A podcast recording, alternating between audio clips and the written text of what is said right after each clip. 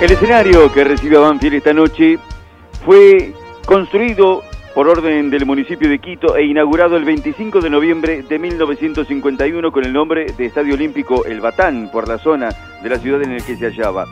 Hoy, bajo la administración de la Concentración Deportiva de Pichincha, cuenta con una capacidad actual de 35.258 espectadores, la original era de 45.000. En 1963 se produjo el cambio de nombre por el de Atahualpa, que después vamos a explicar. Contó con numerosas competencias deportivas en las cuales estuvo involucrada la selección de Ecuador y distintos torneos internacionales como la Copa América de 1993, los torneos Sub-20 de 1981 y 2017, los torneos Sub-17 del 2007 y el 2011. También tuvo espectáculos musicales de nivel internacional con las visitas de Bon Jovi, Juanes, Maná, Guns N' Roses, Calle 13, Justin Bieber, y Miley Cyrus, entre otros.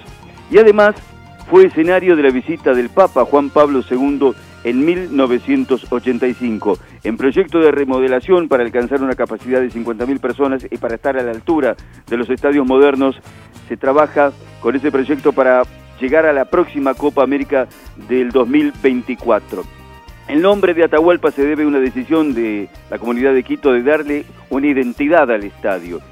Atahualpa fue el último emperador inca que gobernó entre 1525 y 1533. Su nombre significa en lengua puquina el señalado y diligente.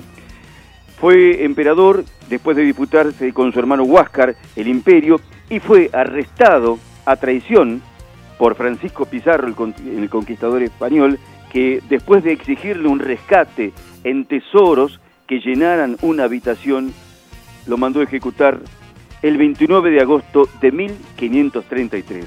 Ese es el nombre de Atahualpa, el nombre que le da a este estadio su identidad propia en la ciudad de Quito.